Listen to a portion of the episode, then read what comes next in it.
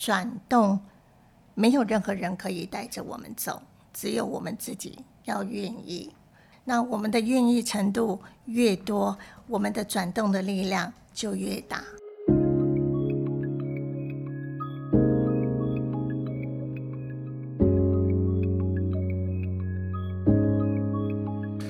人生只有一件事，什么事呢？你的事，我的事，以及所有人的人生故事。大家好，我是小唐。大家好，我是 Zoe。OK，今天我们邀请的特别来宾是我们的树枝学长，欢迎他。哎，大家好，我是树枝。树枝，我支持你。好，今天呢，我们有一个美丽的代班 DJ 哈，就是 Zoe。好的，那我们今天树枝学长呢所选的这一个题目叫做“你也是这样选择焦虑可以不一样逆境”。的三句咒语哦，我觉得这个题目啊，我们刚刚在那个前面的聊的时候就已经聊得很开心了。所以说，我先想要问一下我们的代班主持人，关于焦虑这件事情，你有什么样的一个想法？就我其实刚刚跟树枝学长聊的时候，有发现，就是我们两个其实是比较喜欢做事，胜过于喜欢就是去处理人的事情。嗯，对，因为其实处理人的事情的时候，有时候必须要比较有耐心，然后。推进的会比较就是需要一点点时间，然后就相对对我来说，我觉得这会让我变得非常的焦虑。我就会觉得我赶快把事情做完就好了，不要让我就是一直困在这个小圈圈里面。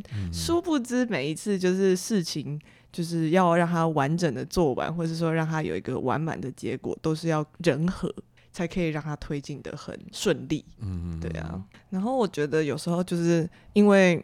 我不太会处理人的事情，所以当遇到人的事情的时候，我就会变得非常的焦虑，然后那个焦虑就会变成是一个恶性循环，因为没有处理好，然后我就很焦虑，然后对方的情绪也会造成我很焦虑，对，然后就会变成整件事情就是会让我压力很大，也会让我觉得哦。天哪，我为什么要来淌这个浑水呀？所以说，这个回归到老师就有说，焦虑有四个本质，焦虑的原因跟理由呢，来源在意别人的看法、自己的意图，还有呢内在失去了知觉、信任和慈悲心，才是焦虑真正的源头。那一切外在的发生都是触媒和投射。我觉得这句话真的很棒，也是呢，数字学长呢在这一次的那个分享里面所引用的老师的话。里面所提到的，哦就是活学的是十一页的选择焦虑，跟六十六页的逆境的三句咒语里面所提到的。所以说呢，我们第一个问题就要来问一下树枝学长，为什么你会有这样子的一个机缘来接触到活学这个课程？就是我老板娘呃，苑林学长，他去上了一至四，他那时候要找我上一至四的时候，我不要去，我就说你先去上完课了以后再告诉我。然后他上完课了以后，他就很开心的打电话给我说：“我要帮你报名一支舞。”我说：“慢一点好不好？” 我说：“你让我想想看。”好，我就问他：“哎，上这个课到底有些什么转变？”他说：“不多说，你来你就知道了。”我说：“好，那你先给我一些时间了解了以后，我再回复你。”然后他就说：“哦，好。”那我就看了金老师所有的 YouTube。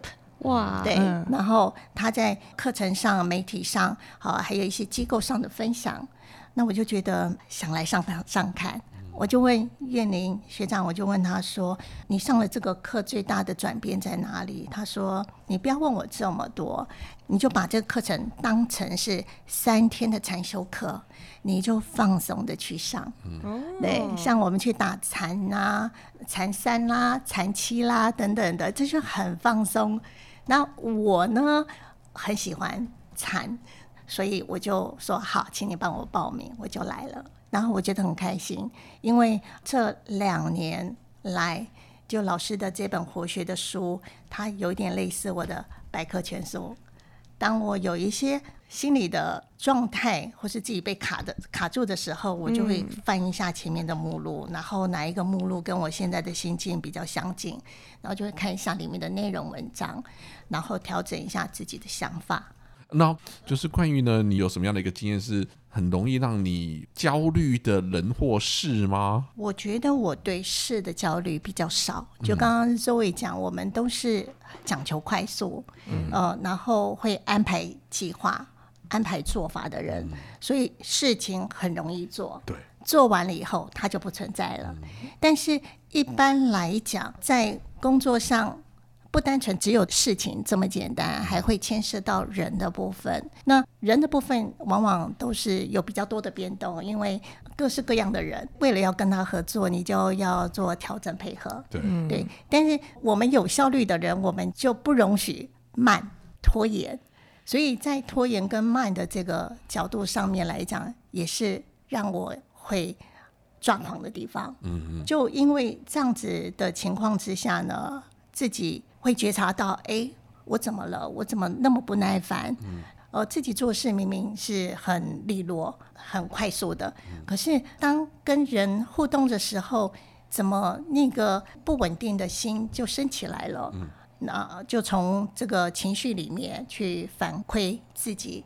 呃，到底发生什么事了？嗯，对，这个是我在上课以后比较大的一个自我的一个觉察跟观察。嗯，对啊，我觉得其实你刚刚有提到，就是除了就是说对外面的人或事情的时候会有引发自己的焦虑之外，其实你自己刚刚有提到一个例子，就是例如说你坐飞机，那个反而是变成说是对自己喽。对，嗯，那个那个例子可以跟我们分享一下。好哦，就是大概两年前，我跟儿子一起呃出游，那在回。程的飞机上呢，就突然呼吸很困难，然后我就跟我儿子讲，我说：“哎，妈妈没有办法呼吸了。”然后我说：“呃，我觉得我很想吐，不舒服。”他说：“为什么？”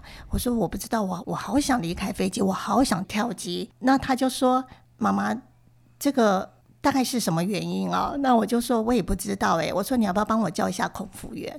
那我就说：“我觉得。”很不舒服，很不舒服，我就一直不断重复不舒服的这个这个状态。那他就跟我讲说：“哎，那妈妈，那个刚刚我看了一部影片，很有意思哦。你现在把那个荧幕切换到影片这个部分，你来看。”那他就一直陪我讲话，这个状况持续十分钟，他就消失了。嗯，那消失了以后，我回头看我这这份情绪，我想说：“哎，怎么了？哈，其实我刚刚跟大家有聊到说。”我对空间感很有不安全的这种比较小的空间，我会觉得很受限。就之前有做过 MRI 的时候，也是，就把我推进那个舱体，我就瞬间呼吸困难，就马上又把我推出来。我非常有感觉，跟你一样。对，然后我觉得这次坐飞机，那个那个机舱就让我觉得是很不舒服。对，然后这个不舒服影响到整个呼吸，然后整个人就觉得嗯，好像有一点快要晕眩了，这么强烈的感受。那这个是一次的感受。然后上个礼拜我出差，然后到香港，那回来的路程我就有起了一个念头，我会不会又来一次？嗯，那就开始想，那万一我来的时候我该怎么办？可是香港回来台湾那么短的时间，两个小时不到，怎么会自己会有这样子的焦虑的情况发生？然后跟这个想法起来的时候，我就说啊，别担心，别担心，都是自己想的。对，呃，我就一直观察我自己。那上了飞机以后，就平安无事。那我就想，好好笑哦，对，就是怎么自己无中生有，会杜撰呃过去的恐惧，让现在再次去印证它会不会发生。我就在想说，是不是我把我自己自我放太大了？对我很重要，然后这个空间感瞬时变小。后来我就想说，好吧，那我我把我自己想象成一个小蚂蚁好了，然后这个机舱它就会变成很大。那我是这么小的蚂蚁，在这么大的空间，其实是很自在、很幸福的。那我想到这样的想法的时候，我就笑出来了。哇！然后哎，就平安无事。嗯，我觉得选这一篇焦虑，其实是一直以来。我们在呃不如己愿的时候，对，然后结果跟不上自己的这个计划，嗯，就会开始有情绪的产生。那对峙的方法是什么？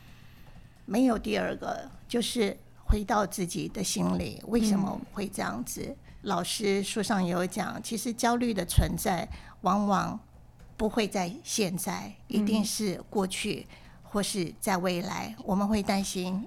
未来怎么样？就像我坐飞机的时候，还没发生的事，我就会担心，我等一下会不会发生发生什么事？好，然后我就担心，哎，我过去的那一个经验，呃，曾经有的飞机上的经验，它已经过去了。对，那它会不会让我再一次等一下发生？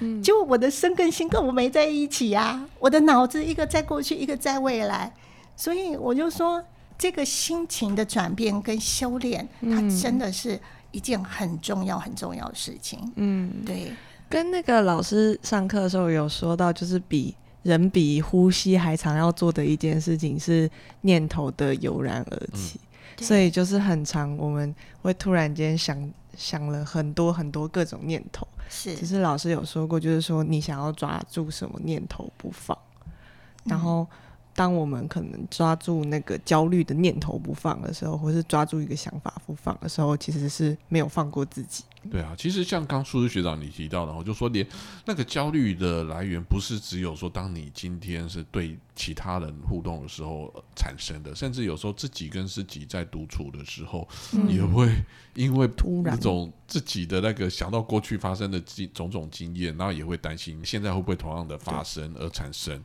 所以说，今天除了跟自己独处之外的焦虑，会让你这样子身心就是很不舒服的一个状态啊。那在职场或者是在家庭的这些关系里面呢，你有没有类似这样子的例子？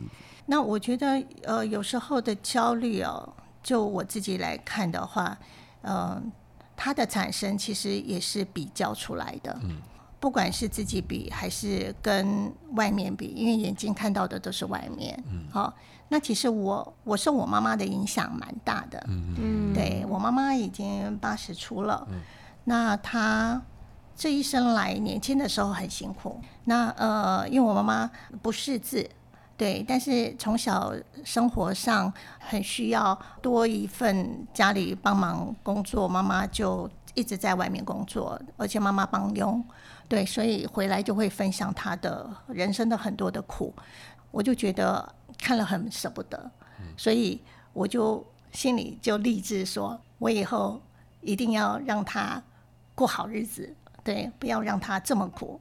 但是因为这样子的苦已经习惯了，所以当妈妈不用在工作的时候，他还是这么苦。那我就在想说，我们一直在学，我们有听闻呃好的这个正法，然后修行来修养自己的品性。我觉得就是看不过，我用我自己的角度跟我自己的应该来定义妈妈的应该。可是妈妈她过去的呃生活的背景，已经造成她的行为模式。她觉得人生就是不可以浪费，觉得苦好像才是生活，不苦就不是生活。她已经根深蒂固的人生观，这个人生观是我们打不破的。真的，对我现在回头想了，我觉得我只能去理解他，去认同他，去陪伴他，而不是说你要活得怎么样的跟我一样才叫做快乐跟开心。嗯嗯，对，然后在这样子的想法转变了以后，我对妈妈的抱怨，因为她已经变成一种生活模式跟习惯，就不会对我造成干扰。以前我会很受干扰、哎，就会觉得确实，怎么这么苦啊？有需要吗？这些苦都是自己造成的。但是我觉得哦，妈妈的这一个部分的呃特质，是我们希望要改变她的。可是这个我们就有一点越矩了，嗯，对，因为那个是妈妈的选择。那另外一个部分，其实就忽略了他平常对我们的呃这种无为无无知的照顾。当这样子的觉察产生的时候，这心里就只有好，这就是我选的第二篇。我觉得就是惭愧心，嗯，对，就觉得哇，这么爱我们的妈妈，竟然呃，我们没有看到她这种另外一面付出的地方。其实有看到，只是掩盖住了。对然后那个惭愧心，就是会让我要修正一下自己，觉得我一定要做得更好，然后要想办法让自己能够有更大的空间去包容妈妈的所有，然后真的从心里面谢谢她，感恩她。嗯对，我觉得数字学长这个分享很棒哎，我也你会有什么回应吗？我妈也是一个很爱讲，她以前啦，她以前很会很容易就是在会把工作上的情绪带回家里面的人，所以其实我一直听到素质学长的故事的时候都很有呼应，因为我也会是那种就是妈妈说她的工作上很苦，我就觉得说我我好舍不得你，我好想要就是成为你的。大树，然后去照应你的那种心态。可是因为能力不及，然后在这样的情况下面成长，我就会变得非常的焦虑。我会觉得我要一直不断的追求更好、更好，然后我就会变得很焦虑。可是我刚刚其实也想到，我在活学里面其实有看到了一个我的想法，就是我以前都会觉得说，我会这么焦虑，或者是我会有这种想法，都是因为我要照顾你呀。对的这种，就是有一点带有批判跟带有指想要控制，对，想要控制控制的那个心态在看这件事情，然后也会把自己的生命当成是我就是为了你而活着啊的那种心态放在心里面。可是因为我们在活学里面的某一个课程的时候，有让我们重新的去认识说，生命是自己的，然后你是你生命的。拥有着，你要为你的生命负责。对，那父母的生命要还给他们，他们面对的苦也要还给他们。就算他们会一直跟你就是 murmur，但是你要 你要还给他们。对，就是我们在对父母的这种付出，感觉上是有条件的，希望他有所回应。回应，嗯对，但是这样子的。付出就有了自己的私心在这里面了，对，因为我们有所期待。那上了课，我觉得这个期待真的是是焦虑或是烦恼的来源，因为他就不可能如你所愿的回应你。回过头来，就是我们自己的心。我今天之所以这么做，是因为出源自于一份爱跟感恩。对，这样子的爱跟感恩，它不是一种负担。他是不需要回应跟报酬的，对。那即使没有回应、没有报酬，我在做的过程当中，我已经圆满了我这一份心。我后来会有这样子的调整。那妈妈接受到了这样子的我对她的付出，她有什么样的回应就不重要了。那特别是有时候我们在对呃人的付出的这一件事情来讲。会觉得我做，我希望你能够看得到，有所回应。对，我觉得这样子就是找自己麻烦。对，但但这个真的要学习耶。嗯，就说我们我们现在分享，我们有这样子的看见，但是下一刻很可能忘记了。没错，就是又回到自己的这种本性。吵架的瞬间就会忘记。是，对，所以就是变成。我觉得我我我有用一个很好的方式，就是我每天睡前我会静坐，对，然后这个静坐会让我一整天的心情，我会想办法把它归零，啊，看一下今天呃有没有一些什么觉得自己还可以再修正的地方。也因为这样子，就是说，在你每天重新透过静坐重新归零的过程里面，也可以让自己减少这种焦虑的来源哦。可以，我觉得是对我来讲是一个好方法。哎，很棒哎！所以说这也回应到了，就是我们刚刚原本想要问的第二题，就如何克服焦虑的发生哦。然后你在活学里面的课程有什么样的一个不一样？嗯，所以这点真的是一个很棒的见证。学长有当过那个课程学长？有我。做两次学长，感受跟做学员有什么不一样吗？哦，完全不一样。我的工作是业务工作，嗯，然后在工作上的沟通跟说，其实是很自然、很正常的。是对。那因为我们是做仪器设备，我们要的就是很多精准的数据跟重复性。那我对应的大部分都是男性的工程师，嗯比较不会有人的情绪在里面，因为设备。是属于精密仪器，对人的部分，我觉得我就相对来的比较没有太多的感受，对我就比较钝。在做学长的时候，我看到了这些来上课的学员，丰富了我的生命。我们做学长不需要多说话，只是一个陪伴。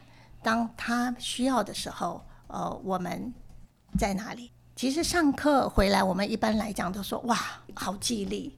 但是随着脱离的课程时间慢慢的增加，又回到自己的本性了。对这个部分，在我来看，哎，确实是有的。所以我回来当学长了以后，又把我重新拉回到上课的那个情境，而且这个情境的深入度是更多的。为什么更多的？我看到不是一个点，我看到是一个整个面。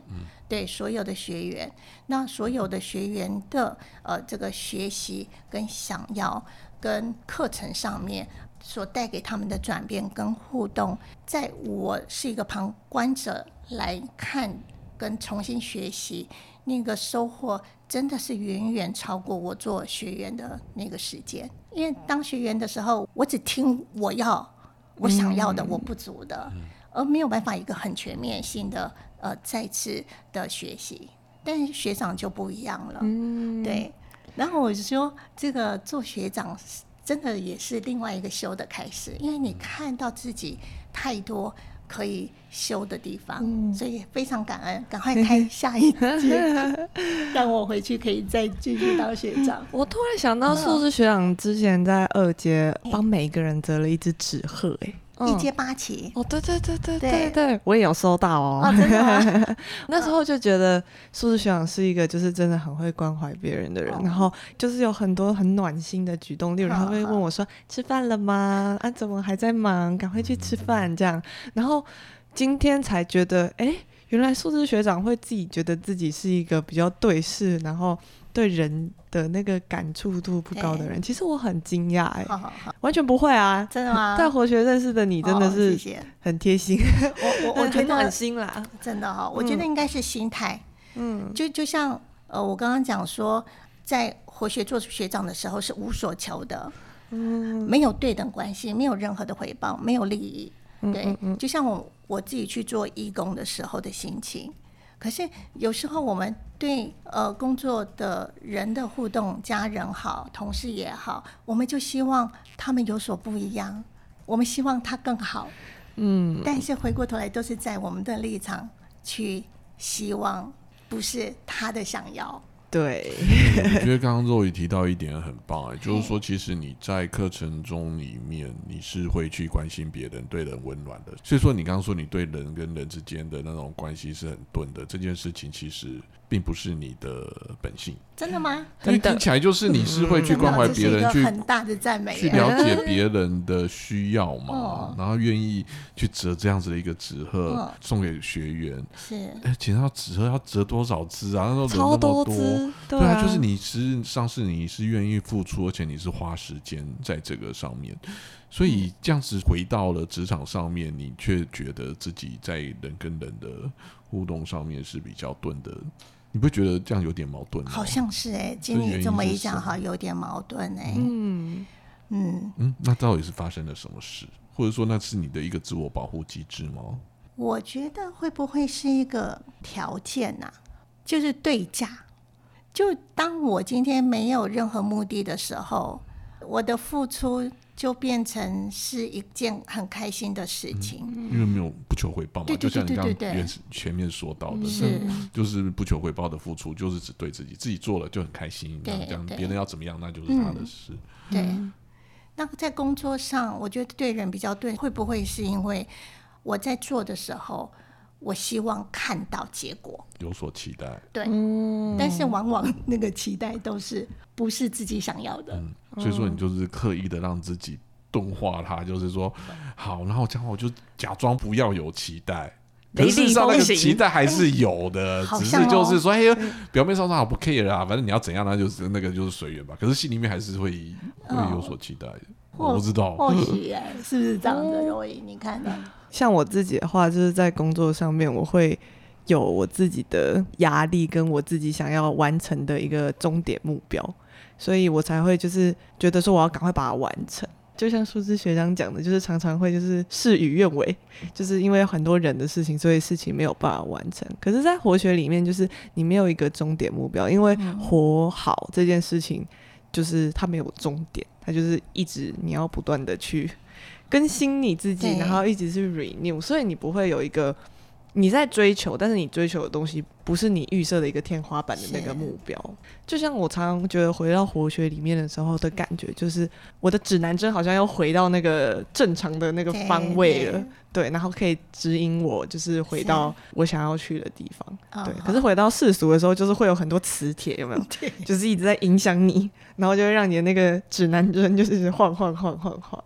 可是我觉得那个都像老师说的，就是发生的事情就是功课，然后就会让你看见很多是到底是哪一块磁铁在影响你。是对，然后你抓到那个磁铁以后，你就要把它就是排除、排除、排除。对对对就是如何在课程中学到的落实在现实的生活。对对对对对对。那这样的话，我觉得回应到刚刚那一个题目的话，我是另外一个想法是说，因为你对人本来就是很温暖，然后你想要去关怀别人，不想要让别人不舒服。嗯。那如果这个回到职场上面来看的话，就说你的钝的那种感觉，就是因为，因为其实你你会希望把事情做好，可是你又。不想要去让别人不舒服，可是因为在职场上面，你就要被迫着让别人不舒服。对那可是当别人不舒服的时候，你又要让自己要刻意的变钝，不要去觉察或者是体察对方的不舒服，你这样才有办法把事情继续的往下进行。有这种可能吗？对，这种心境成立，那可是这种心境其实你是不喜欢的，因为如果你的本质是一个温暖，想要去体贴别人的心的话，那其实你就是你只有用钝化的方式保护自己。保护自己的原因是因为不要让自己那么难过，因为你让别人这样子的一个不舒服，其实你自己心里面是难过的。哎，可以这么讲，哎，好像是一个保护色的感觉嘛，嗯一个遮罩这样子，才不会让人家看见自己比较柔软的那一个层面。我就想问一个问题哦，那如何能够在要求别人的同时，也可以让自己跟对方的关系保持很好，让他能够感受到，就是说你还是一个温暖的人，让自己也开心，然后不要钝化自己，刻意的钝化自己这样子的一个感受呢？如果假设这个答案有找到的话，你在职场上面，即使你要求了别人，对方被你要求了，然后他他还是会很开心的跟你一起共事下去，然后而且一起大家一起快乐的达成目的。有 有这么好的这种结果而，且我觉得这样自己心里应该会比较舒服吧，就是会觉得就是跟自己的本心比较比较像。嗯可以这么讲这样会变成哦。每天都很期待去上班这样。哎，确实，我觉得在职场上，呃，会有一些呃情绪烦恼产生，就是因为我们我们要要求，对，因为我们是主管嘛。要求的时候，它跟我们的本性是有一点点扣不起来的，因为我们在付出的时候是没关系，你就做你自己就好了。但是在工作上会有要呃效率，嗯，要结果，这个就会变成你的要求跟呃我们呃不求回报是完全不一样的条件。其其实这这这个自己的心境，有有时候呃我我确实也有曾经被困扰过，对，呃觉得自己用尽了这种好言相劝也好，或是鼓励也好，那。在这个沟通的时候，也费尽了自己好多的心力，但是没有效果。我不知道对不对哈，只能说这个人大概是不对的。就像我们刚刚讲了好多例子，他有他的优点，可是我今天想要他做的这个成效，很可能是不是他的强项。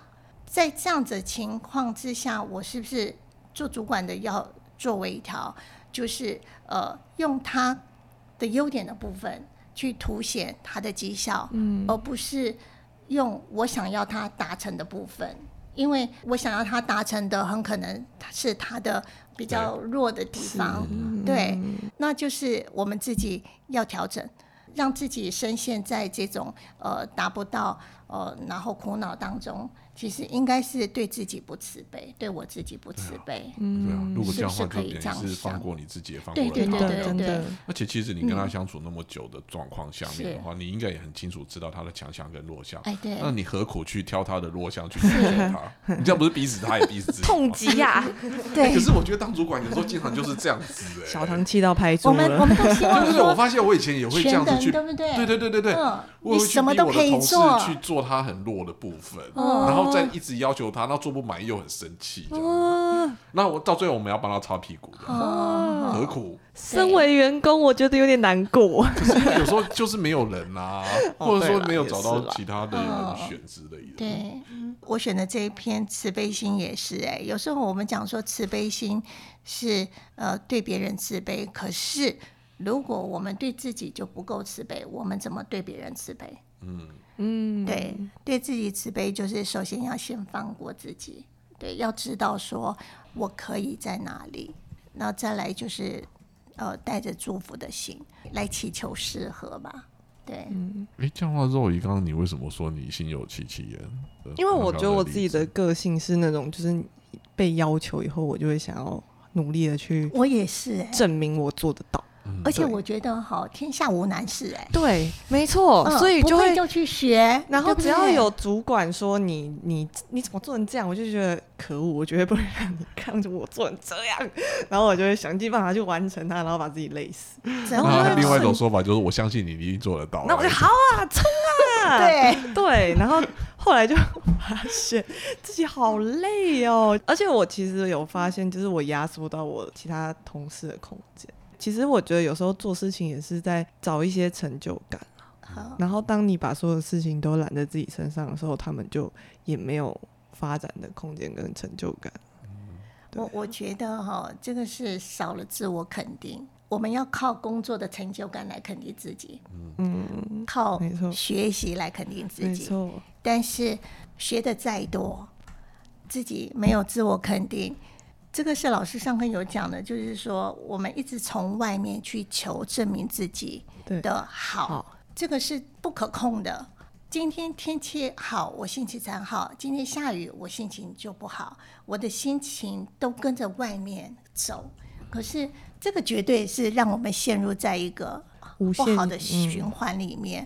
所以回过头来，就是要是焦虑的来源咯。也是、对，嗯就是我觉得有一点讨好，有是不是？有有。因为我做到，你就会称赞我，会看见我，对，你就觉得、哇，好有能力哦，好有效率哦。没错，对，现在其实有时候我会看到说，呃，自己对自己内在的肯定，要先培养这个力量，然后要相信自己。嗯，所所以，我觉得上完课了以后，还有一个我很大的功课，就是我们所谓的好好爱自己，应该就是要让自己内心是富足的，嗯，对，是安定的。那当我们呃可以不用外面来肯定自己，我们内在就有一股力量的时候，或许这个氛围可以影响到周围的人，确实确实。是不是？嗯，我觉得，我觉得爱自己的这个路很艰难呐、总是会有事情出来打击你，然后会让你怀疑你自己的存在，或是你会试图的想要去证明一下你就是存在的意义。可是真的是上完活学之后，就像有点像定锚了，对，就是你自己知道说，哎、你现在这个状态到底可以怎么样去觉察你自己，去发现一些事情，然后重新把你拉回就是定锚。也许还没有做到，但是就是嗯你会觉察到自己的不舒服，跟你会觉察到你的可以怎么样去修正。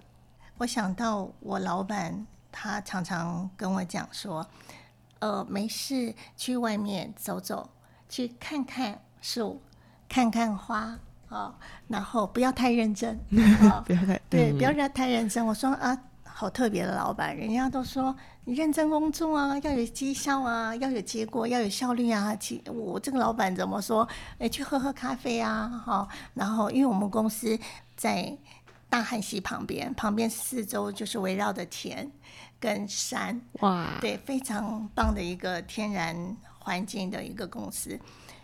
老板就说：“你去看嘛，哪哪一些这个新的植物啊，有些什么新的变化呀、好，等等的。”然后我就说：“哇，这老板怎么这么特别？”那老板说：“是因为你太专注在工作上了，怕你忘记了，因为他觉得我是不用。”目标，他不用给我目标，我自己会努力达到目标的人。但是我要的是什么？就是放松，还有对自己更多的自信跟肯定，嗯嗯，对嗯嗯，是是不是这样子？心有戚戚焉呐。对，心有戚戚老板焉从来不给我目标，都是我给老板目标。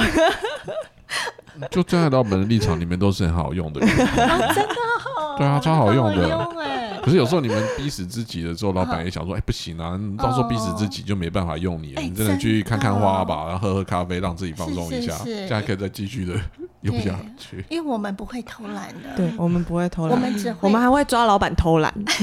而且这样的话，其实要要刺激你们也超容易的啊，就是说。一个就是用否定的方式，一个就是用肯定的方式 啊，你一定做得到的，我相信你，那你就停没错止。那另外一种说，哎、你最近好像有点嗯，不是那么的到位哦。什么那你就说什么？我没有到位，气老娘做死给你看。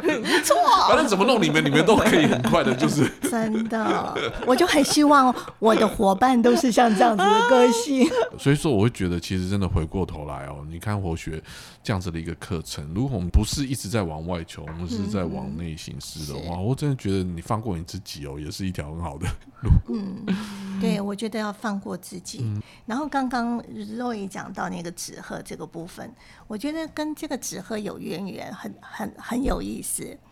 呃，我在去年，去年不是那个奥运日本奥运徽章的设计者叫野老朝雄，嗯，他他受邀中中华文化总会来台湾办策展，在成品。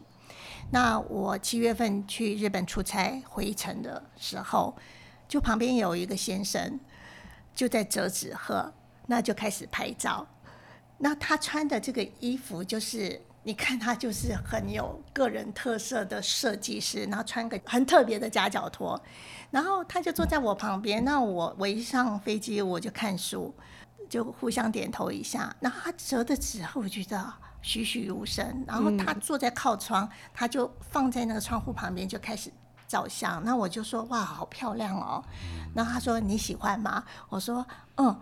他说好，送给你，就送给我。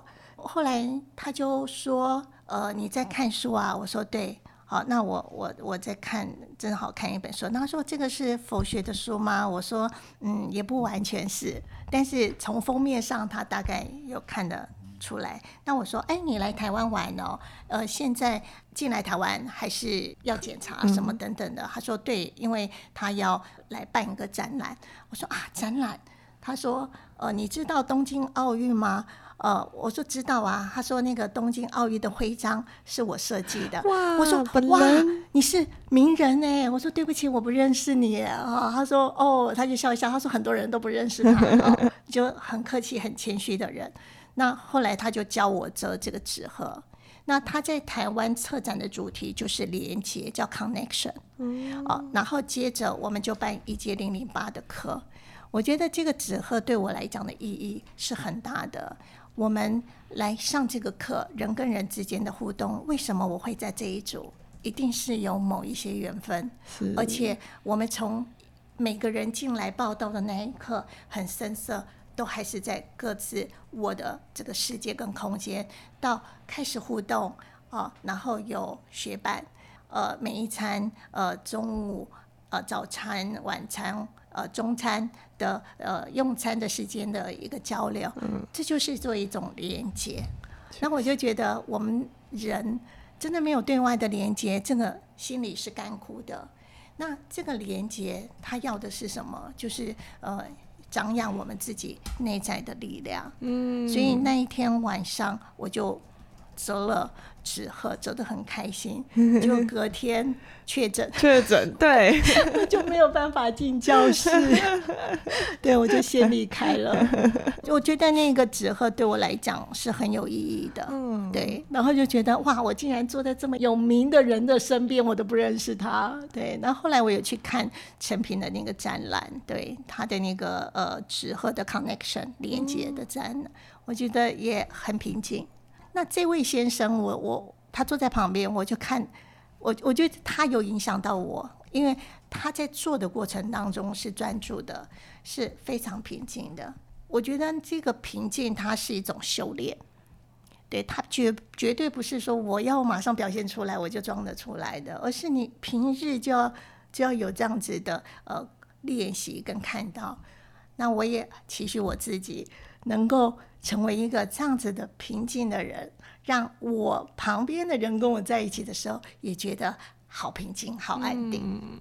然后真的转动，没有任何人可以带着我们走，只有我们自己要愿意。对，那我们的愿意程度越多，我们的转动的力量就越大。好，透过数字学长跟我们的分享哦，我觉得让我非常有感受的哦，就是数字学长刚刚所提到这一点，就是没有任何人可以带着我们走，只有我们自己愿意走。然后转动的深度越深哦，力量就越大。OK，也来祝福我们听众们哦，就是能够透过这样子的一个数字学长的分享呢，让你心中的焦虑呢能够降低，然后你每天都可以过得平安跟喜乐。嗯，最后呢，我们感谢听众的收听。那如果呢你想要跟我们呢交流本周的主题呀，那欢迎呢在底下留言。那如果想要获取本集的更多的讯息的话呢，可以上我们的官网、部落格、Facebook 呢获得相关的讯息。然后金老师呢也会呢不定期的举办我们的分享会，那欢迎大家呢报名参加。那也请您。呢，可以填写下方的资讯栏呢的问卷呢，跟我们的参与。最后呢，请大家来帮我们做订阅、按赞、转分享。好，我们下一周同一个时间再见，谢谢，拜拜。